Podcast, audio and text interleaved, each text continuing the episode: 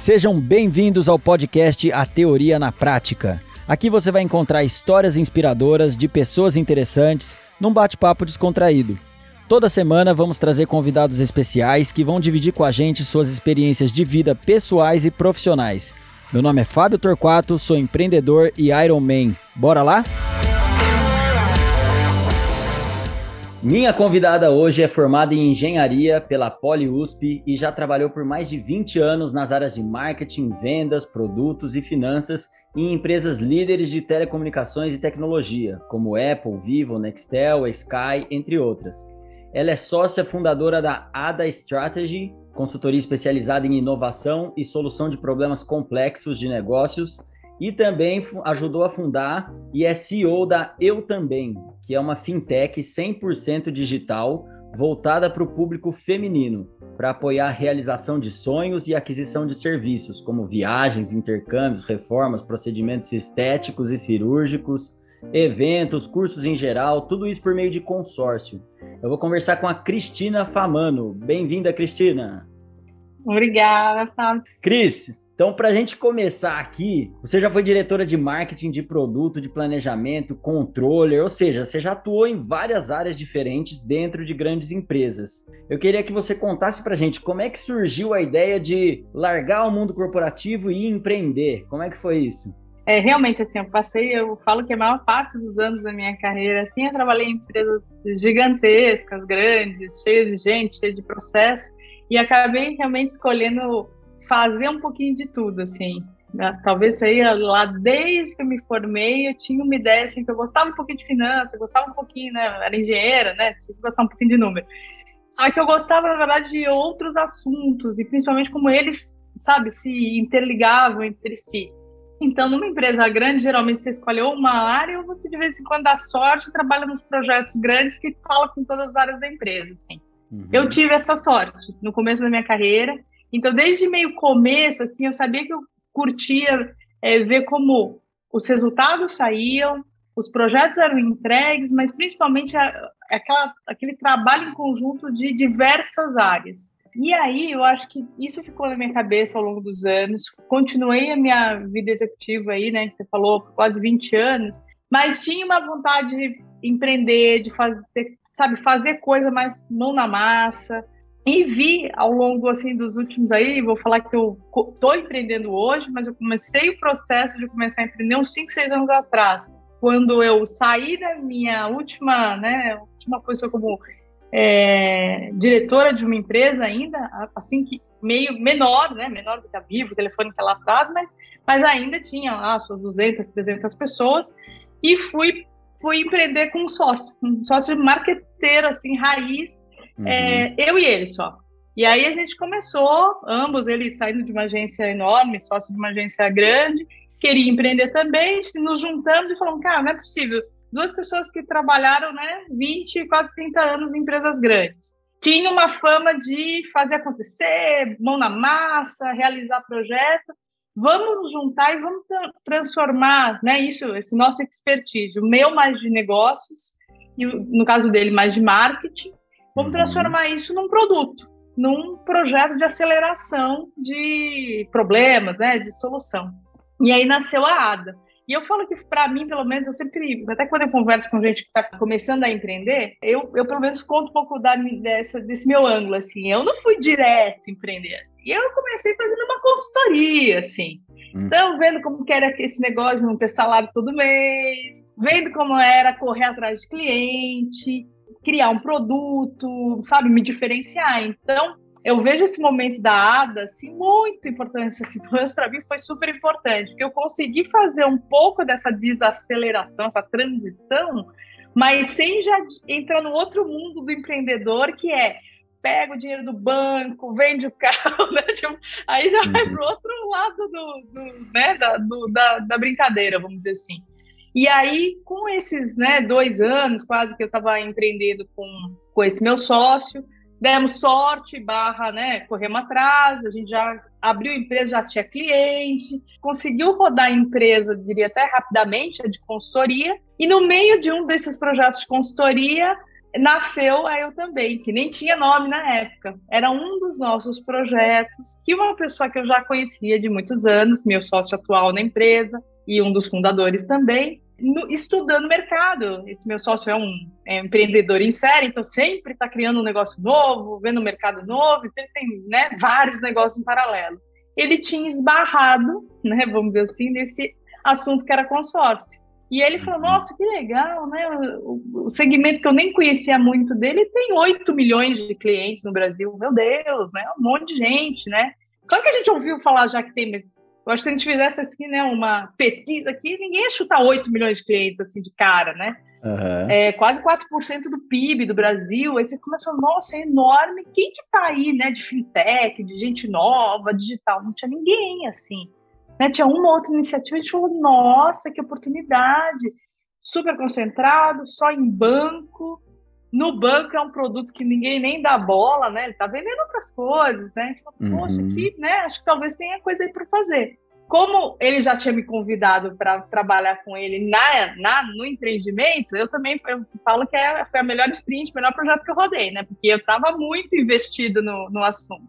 Uhum. Aprendi, né? Tá, tá, tá. Aí nasceu eu também, ou pelo menos a ideia deu também. Lá em 19, faz né, um milhão de anos atrás, nem, nem tinha pandemia. ninguém usava máscara. Né? É, aquele, aquele tempo que ninguém nem se lembra mais como é. Aí lá em 19 a gente conseguiu produtizar, né, da cara, uma cara digital para um produto meio antigo, num segmento que se chamava consórcio de serviços, que é um filhotinho dos consórcios. Nasceu aqui em 2008. Quando uhum. o consórcio mesmo é de 1960, né? Muito antigo esse produto financeiro. E não teve muita renovação, não teve muita mudança. E aí a gente falou, pô, que legal, tem um filhotinho novo que cresce, dobra ano a ano, assim, sabe? Assim, é enorme, assim, é o crescimento do segmento, porque não existia antes também. E você pode pagar, né? Essa era a inovação, vamos dizer assim. Você podia pagar coisas que são os principais sonhos de consumo de todo mundo, né? Que é viajar, né? É, né, reformar casa, fazer uma, sei lá, uma uhum. cirurgia plástica, coisa, um intercâmbio, assim. Os sonhos hoje viraram experiências e viraram serviços, né? A gente tem gente que não quer nem né, comprar nada, não quer comprar carro, não quer comprar né, casa, quer né, só viver de serviços. Então a gente falou, pô, vamos fazer um consórcio de serviços. E aí começou uma outra step de realmente empreender, porque aí era conseguir licença com o Banco Central, entender de um segmento que você nunca ouviu falar, regulado, né, super, super é, né, específico, assim. Ambos viemos, né, eu e meu sócio viemos de tecnologia, não entendíamos nada naquele momento, né, de Banco Central, de toda essa parte regulatória. Montamos, ficamos lá, né, fazendo o processo com o Banco Central, fomos aprovados e lançamos uma empresa totalmente digital. Eu sabia que eu queria ter uma né, ser fundador de uma empresa de consórcio de tal? Claro que não, né? Ninguém consegue ter esse nível de. Mas há muito, muito. Eu empurrei essa decisão. Então, acho que isso é uma coisa muito legal. Assim, eu empurrei essa decisão de empreender por mais de seis, sete anos antes de fato empreender, assim. Mas no que uhum. você meio que de alguma maneira fala, cara, eu quero trabalhar em digital. Eu, eu, eu, lembro de ter recebido propostas bem mais tal, sei lá, talvez economicamente lógicas na época e coisa e tal, fazer outras coisas que eu já fazia bem, né, enfim, ou mais tempo. E eu falava, não, meu, mas se eu não mudar agora para digital, começar realmente ir lá, meter as caras, não que eu não saiba nada, daqui a seis meses, assim, infinitamente mais do que hoje. Sabe, você força a barra, assim, uma hora vai. Você não sabe que era para consórcio digital, entendeu? Mas você sabe que é na trilha. O caminho então, vai se talvez... construindo, né? Sim. E aí acho que né, vai falando, pegando um pouquinho o nome do, do, do, do teu podcast, sabe? Acho que uma coisa é falar o livro, aí você faz um plano. Ah, ele é tão mais atropelado que isso. Ele é tão mais só, né? né, dá só uma mira, mais ou menos, assim, só para não ir totalmente para o lado contrário, né? Não vai para uma empresa maior ainda e mais burocrática, né? Assim, vai mirando e vai tentando empurrar, e uma hora acontece umas coisas e você tá pelo menos vivendo, né? Exatamente. E aí acho que foi isso, isso que é o empreender. Acho que você vai lá, você vai se empurrando, de repente você está empreendedor, assim. Né? Às vezes você quer uma coisa e surge outra e você vai redirecionando. Muito legal a sua, a sua experiência, ô, ô Cristina. E me fala uma coisa, que habilidades que você acha que estavam faltando para você como empreendedora ou não estava faltando pela diversidade ah, de, acho que falta é, acho que falta infinitas assim, sempre falta assim. então acho que acho que a primeira coisa de quando você vai empreender acho que você muda um pouco a cabeça é que de fato você vai fazer coisas mesmo parecendo que é ilógico você ser bem sucedido ou conseguir fazer aquelas atividades porque você não tem grana você não tem nome você não tem não tem ferramenta, você não tem processo. Então, assim, também não estou querendo desanimar ninguém, né? Mas, assim, a vida real, ela é, ela é muito mais, sei lá, mais dura, assim, sabe? Só que você não tem toda aquela gama de atividades irrelevantes que você vive na empresa grande, que são políticas, burocráticas por ser burocráticas, controles por ter controles, então, meio que sobra um tempo para fazer coisa de verdade, que é, putz, é né, intoxicante. Assim. Você fala, cara, se eu fizer, sai, né? Também se não fizer nada, ferrou. Mas, uhum. assim, acho que esse, quando cai essa ficha, sei lá, você consegue, sei lá, energia não sei da onde, assim. E, e aí eu volto à história lá da consultoria, né, que foi esse meu buffer antes de empreender, empreender full, assim, que eu acho que faz muita diferença é você meio que tem que acreditar que você é capaz também. Quando você pensa, nossa, mas como que eu vou fazer isso aqui? Mas eu não sei isso, eu não sei o segmento. Eu não sou uma especialista digital. Eu não sei fazer campanha. Eu não sou uma especialista de marketing a, a, ponto de fazer, né? Pô, fazer escolher se, se a, né, na propaganda vai ser A ou vai ser B. Tantos não seis que aí você pode paralisar, né? E eu vejo que eu, eu, trouxe, né? A gente tem um time aqui de quase 20 pessoas trabalhando junto, tirando os parceiros, aí acho que vai para umas 30 pessoas. Eu, uma parte que eu acho que é a principal de início de fit de cultura, vamos dizer assim, para querer empreender e as dificuldades é, cara, tem que ser mão na massa, tem que, cara, mirar e se permitir fazer mais ou menos bem, mas não perder o time. Porque se perder o time, daqui a uma semana, o que era o mais importante, ele já não é. E eu vejo, mesmo o time que trabalha comigo há bastante tempo, a gente se pega, a gente fala, cara, gente, isso aqui era mega importante há três meses atrás. A gente é uhum. pequenininho, como é que a gente demorou três meses para isso aqui? E a, a, gente fala, pô, é verdade, né? A gente é pequeno, ser pequeno não, não, não transforma em ser veloz automaticamente, sabe? Acho que talvez uhum. esse é o principal do empreendedor.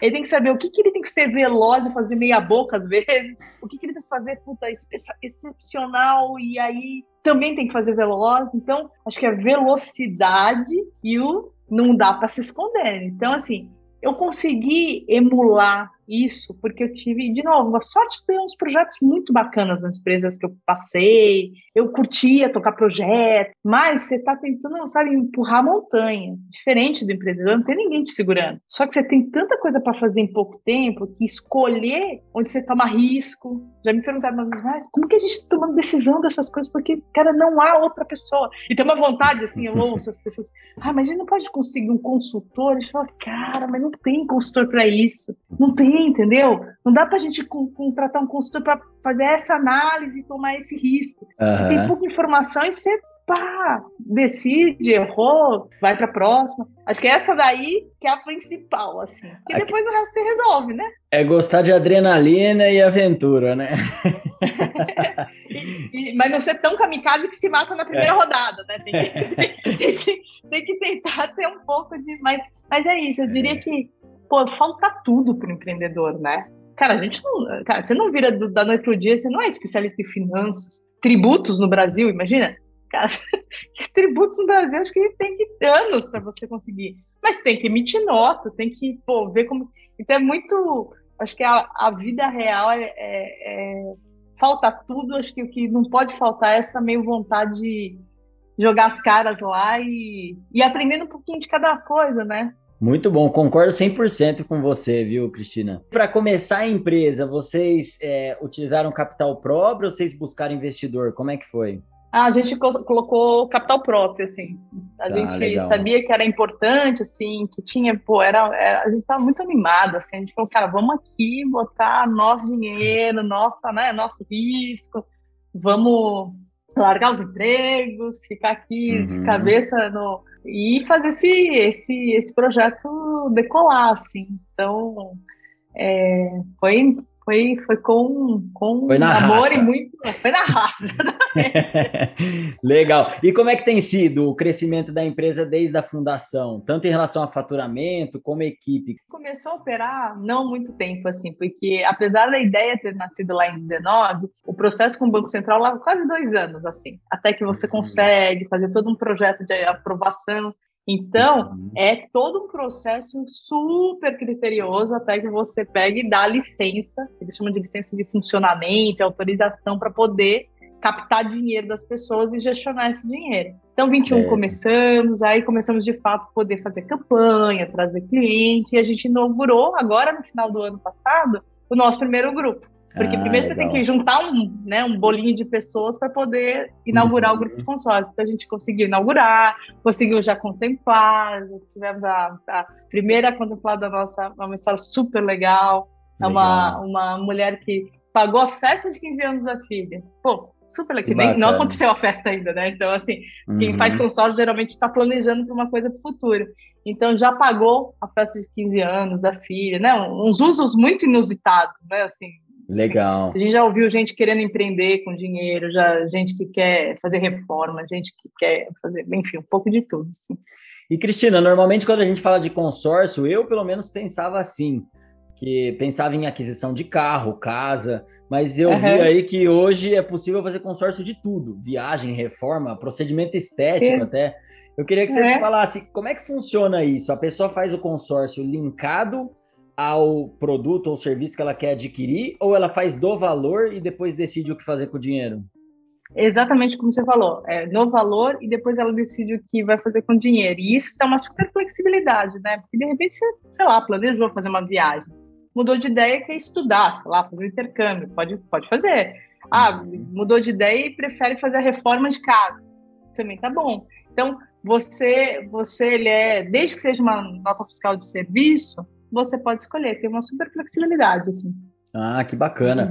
E, e, como é que funciona na prática o Eu Também? É, ele é 100% digital, a pessoa contrata no digital, como é que funciona? Se ela quiser, ela pode comprar no digital, ou seja, ela vai lá, escolhe o valor da carta, quantos meses quer pagar, mostra lá uma propostinha para ela, coloca os dados, escolhe se é cartão, Pix ou boleto, emite, pagou, tá no grupo. Então, se uhum. quiser, pode fazer assim. O que acontece durante esse processo, se quiser falar com o consultor, ou se quiser só deixar lá uma, né, o contato e a gente entra em, em contato praticamente imediato, assim.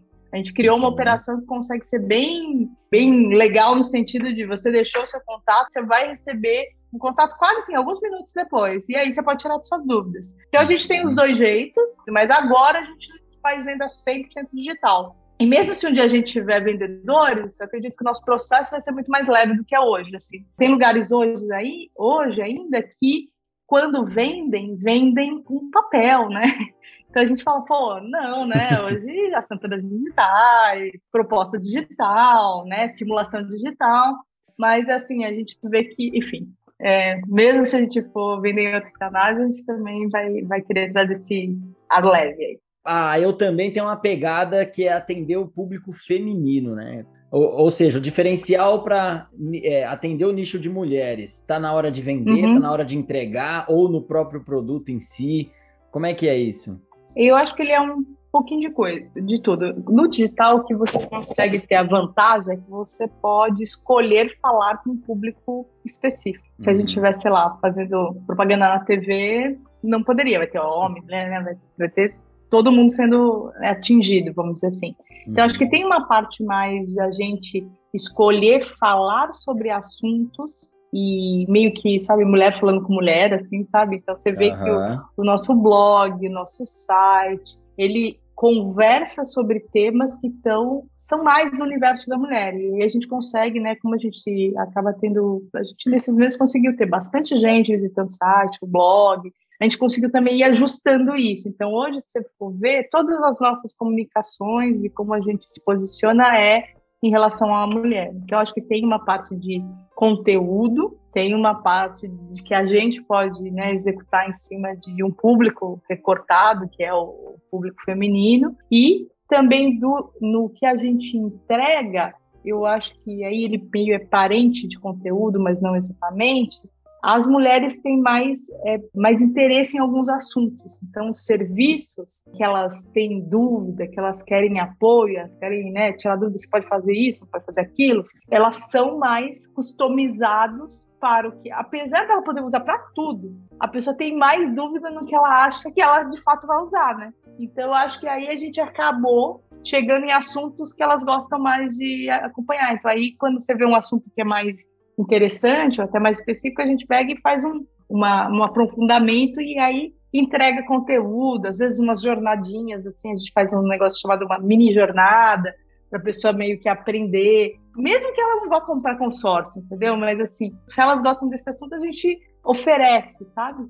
Uhum. É, mais conhecimento, assim. Legal. Foi o caso, por exemplo, um dos assuntos foi cirurgia estética mesmo, porque a gente sabe que o Brasil é campeão, né, desse, desse assunto. Uhum. E teve um boom, né? Mesmo na, nesses últimos anos, só faz, só cresce. Então a gente criou alguns conteúdos mais específicos, técnicos até, né? Semi-técnicos, vamos dizer assim, sobre uhum. o assunto. Bacana. E homem não pode comprar o produto de vocês? Ou pode? Então, a gente, a gente na verdade, está até pensando em outros produtos, assim, que a gente vai fazer, vai abrir para homens e mulheres. Estamos assim, tá, estudando ainda, estamos estudando. Porque, Entendi. assim, no, no consórcio de serviços, a gente continua é, realmente tendo esse foco de mulheres. Eu acho que ele tem um, uma, uma, certa interseção com usar o dinheiro para empreender. O empreendedorismo feminino é uma das nossas causas da empresa. Uhum. É, a gente se apoia lá nos pilares da ONU de empreendedorismo feminino, como nasceu a empresa. Só que tem outros segmentos que não é nem sobre ser homem ou ser mulher, é sobre família. Uhum. Então, por exemplo, quando você começa a falar em imóveis, mesmo o carro, em geral é o carro da família, por exemplo, é o primeiro carro da família. Sim. Então ele não é sobre ser mulher ou sobre homem. Então, um pouco do que a gente está estudando é como é que a gente consegue também ter esse papel para a família, uhum. mas de novo, para a mulher ter sempre esse olhar mais especial. Então, se for feito no nome da mulher, a gente vai dar um desconto especial ou uma, uma, uma oferta que só é para ela. Uhum. E isso é, é, muito louco, isso, mas assim, a gente, até porque a gente escolheu né, o segmento mulheres, a gente lê muita coisa.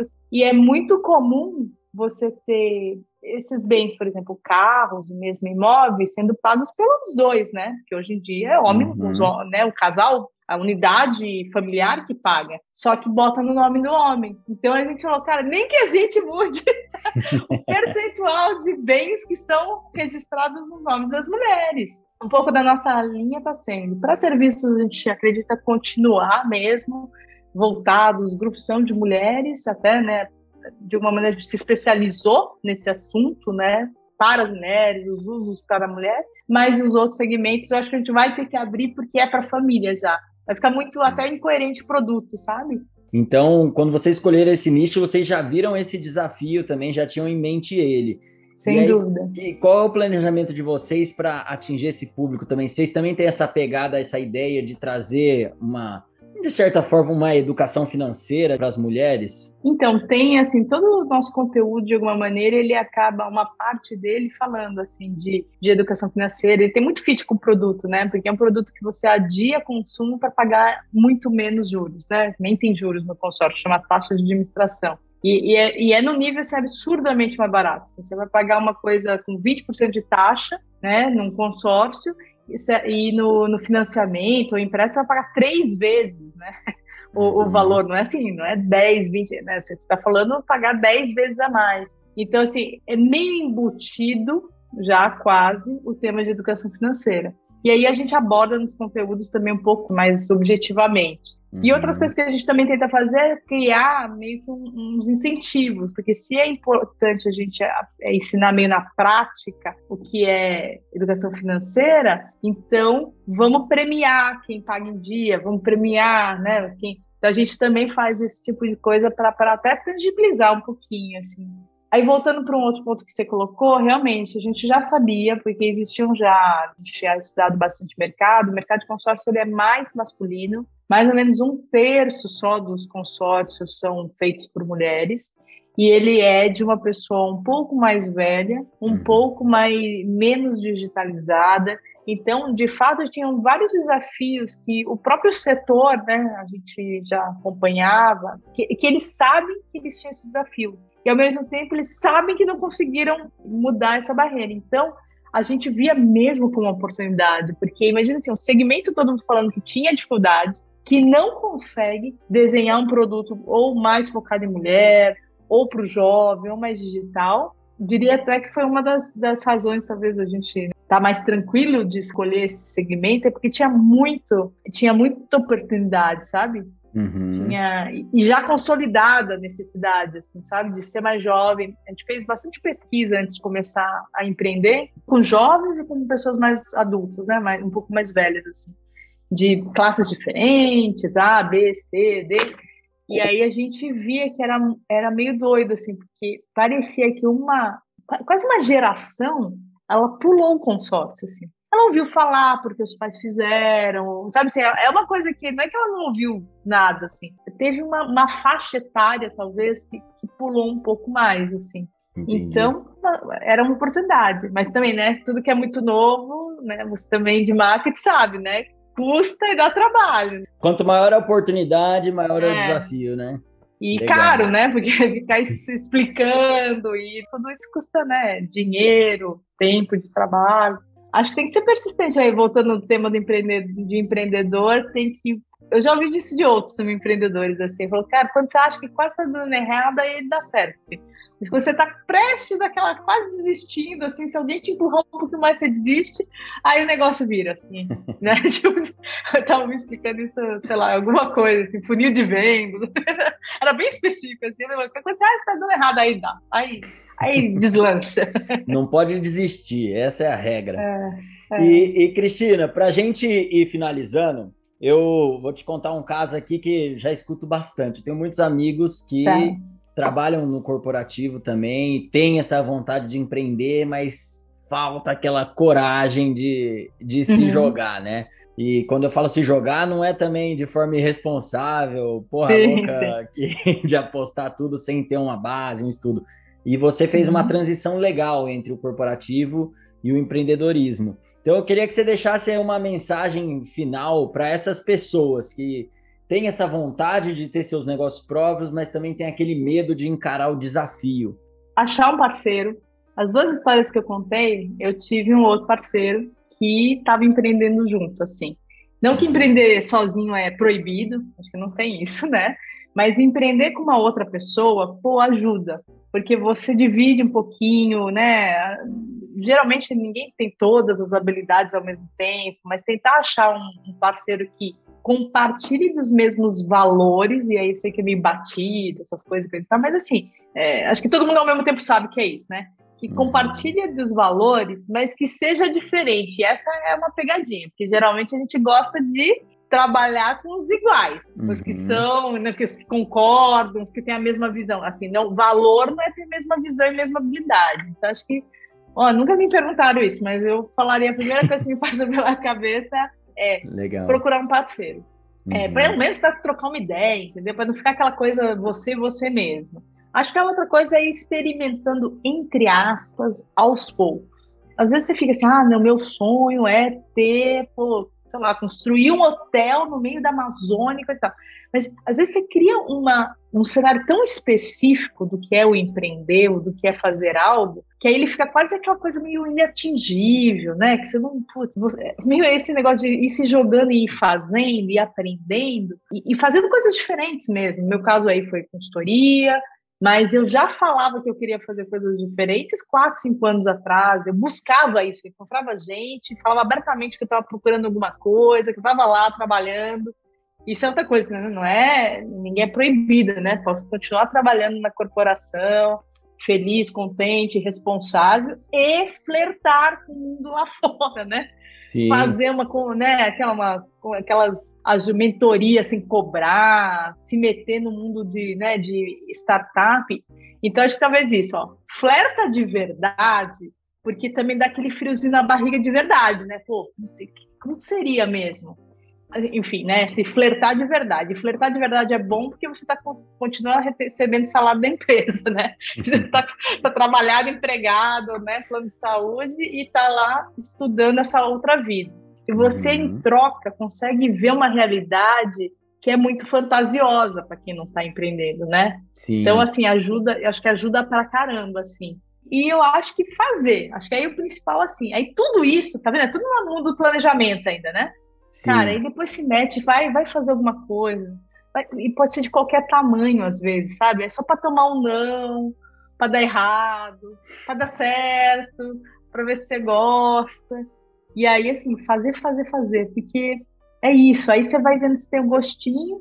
Enfim, de novo, para quem vem do corporativo, empreendendo, eu consegui descobrir estranhamente que dá para ser a parte boa, que não era toda hora no trabalho, ela consegue ser mais.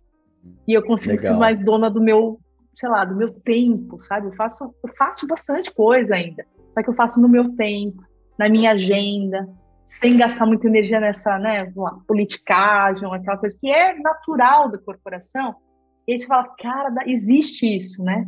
Existe um negócio chamado trabalho mesmo, que não é aquele negócio. Que a melhor parte não é o tomar café com os amigos, né? Que não é o quando a reunião é desmarcada e você dá graças a Deus, né? Que não teve a reunião. Pô, tem outro jeito, sabe? De, de, pô, de se desafiar. Aí quando você descobre isso, você fala, puta, que dureza de querer voltar agora para a corporação, né? ah, cara, é, e é sim, né? Claro que tem um monte de trade-off, né? Muito menos é, estável, eu diria, né? A, a, condição do empreendedor, né? Sempre tá, né? Correndo atrás é. para né? Para não acontecer uma desgraça e fechar tudo. Sim. Mas é tão legal. Vale a pena. Você do mundo corporativo que não curte tanto seu trabalho, né? Eu é, falo isso também para experimentar, né? Você falou uma coisa muito legal que é ir aos poucos, experimentar, porque às vezes tem que tomar cuidado, que às vezes o pessoal prega muito na internet, ah, você tem que empreender, você tem que ter o seu próprio negócio tal. E não é para todo mundo, não é todo mundo que está disposto a fazer isso. Então, eu acho fundamental essa questão que você falou aí de experimentar também, ver se você se identifica, os, os tipos de desafio que você vai enfrentar, enfim nunca você nunca vai estar preparado para empreender, mas pelo menos você tem uma ideia se aquele estilo uhum. de, de trabalho é o que combina com você ou não, né? Mas eu acho que todo mundo devia também se, se permitir experimentar isso. né e aí você descobre que você consegue ser quatro, cinco coisas ao mesmo tempo, né? E no mundo corporativo, geralmente você é uma coisa. Não, se você é tal coisa, entre aspas, só pode ser aquela coisa. Uhum. Não, você consegue ser um monte de coisa. E aí, enfim, Vai que você gosta, né? Vai e se joga aí na piscina fria junto com a gente. Vem que tá quentinho, né? É. Legal. Cristina, show de bola. Muito obrigado pela sua ah, participação ah, aqui com a gente. E eu queria que você deixasse aí as redes sociais para quem quiser encontrar você, a eu também, os seus outros projetos. É, Cristina Famano no LinkedIn, Cristina Famano no, no Instagram, tem o Eu Também Oficial, que está também no LinkedIn, a gente também tem Facebook, Instagram. Legal. O eu também se escreve eu, T-B-E-M, é né? Isso, obrigado. É abreviado. Eu, é abreviado. Eu, T-B-E-M, exatamente, né? Maravilha. Cristina, muito obrigado por aceitar o convite. Foi um prazer, obrigada mesmo. Foi uma delícia aqui conversar contigo, poder dividir. Super agradecida. E para você que está até agora com a gente, espero que tenham gostado. Mande para os amigos e siga nosso perfil no Instagram, arroba Oficial e no YouTube. Lá vocês vão acompanhar os bastidores e insights das entrevistas, além de sugerir convidados e temas. Até a próxima, valeu!